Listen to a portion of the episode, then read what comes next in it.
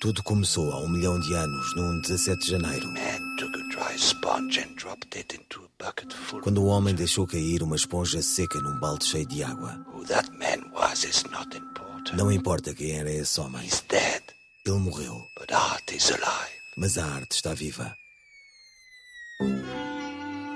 Em 63, um amigo nosso, Robert Filiu, ao escrever um poema intitulado História Segredada da Arte, teve a intuição de que tudo tinha começado no dia 17 de janeiro, há um milhão de anos. E assim como o escutamos de Isabel Alves, que mais adiante vamos conhecer, um grupo de artistas lançou 17 de janeiro como o dia de aniversário da arte.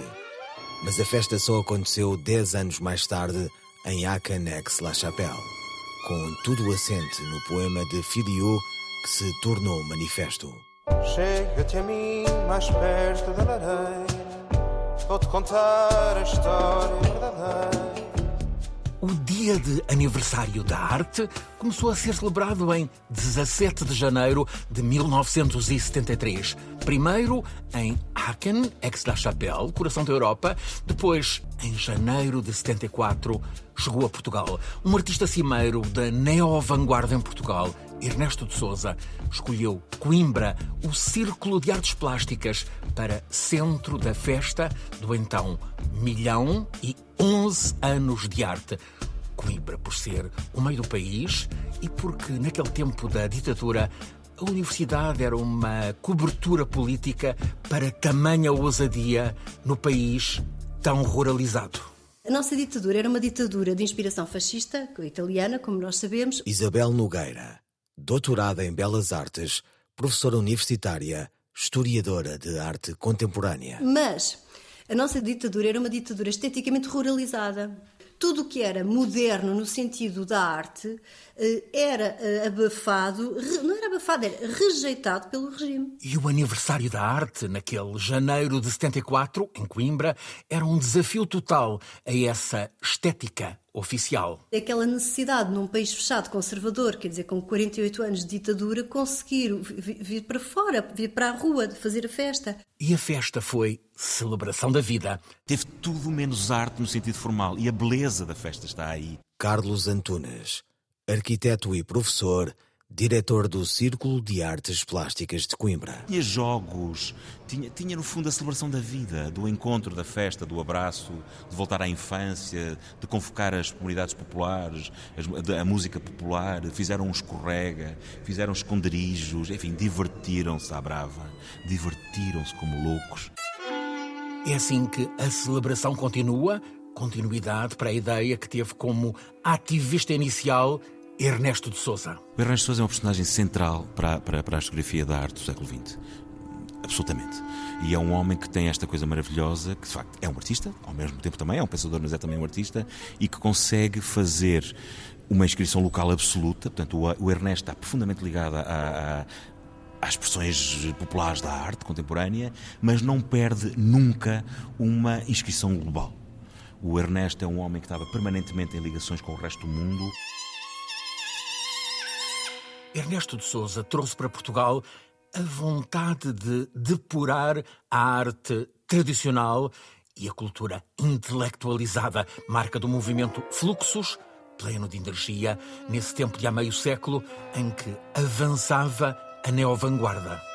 Quando falamos em neo-vanguarda internacional, é um movimento vasto, neo-vanguarda ou nova vanguarda, por distinção relativamente às primeiras vanguardas do início do século XX, em que se fazem, aparecem movimentos como a arte conceitual, a arte minimal, a land art, a performance, etc.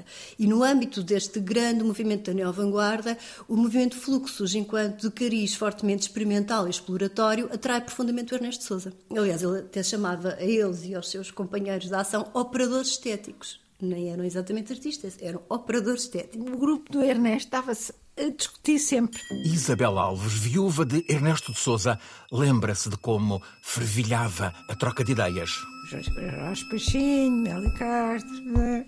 sempre aquele grupo duro dele, eh, sempre a falarem, sempre a falarem sobre a arte e a revolução. Naquele tempo ainda era preciso ir fora para saber, para conhecer, para entrar pelos novos movimentos. Desde o Manuelino e até o movimento pós-moderno, nos anos 80 do século XX, nós não fomos epicentro de nenhum movimento artístico. O que não quer dizer que não tivéssemos, claro, eh, eh, artistas de alto gabarito e importantíssimos, mas não enquanto epicentro do movimento, que de facto é sempre de uma forma pulverizada e que normalmente começa com o contacto com o exterior, por exemplo, através das bolsas oferecidas pela Fundação Carlos Gulbenkian a partir de 57, que na verdade foram bolsas de ar e de oxigenação para os artistas poderem contactar com as novas tendências. Quase todos os nomes mais marcantes vão fora ou estão fora de Portugal. Alberto Carneiro, Ângelo de Souza, João Vieira, Lourdes Castro, outros mais. Também Paula Rego, também Maria Helena Vieira da Silva. E nas artes visuais também é criada resistência ao regime.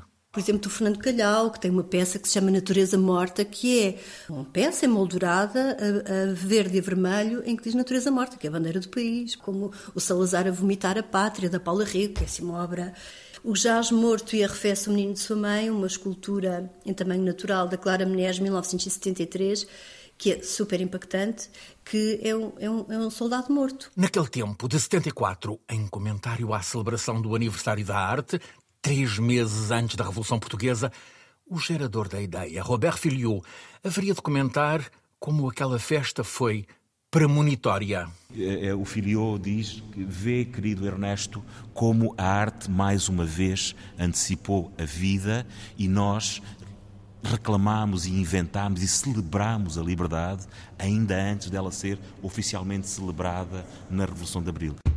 Neste episódio de Antes da Revolução, trouxemos a festa do aniversário da arte. Coimbra, 17 de janeiro de 74. Foi muito intenso, não é? As pessoas passavam, não é? Mesmo as pessoas que passavam na rua eh, eram surpreendidas e começámos logo de manhã nas atividades. No próximo episódio, este parte, aquele parte. Com análise, por exemplo, do sociólogo e investigador Rui Pena Pires. Nos anos 70 haveria bem, um milhão e meio de portugueses a viver fora. Uh, um milhão e meio, um pouco mais, um milhão e meio Chega-te a mim mais perto da lareira, vou-te contar a história verdadeira.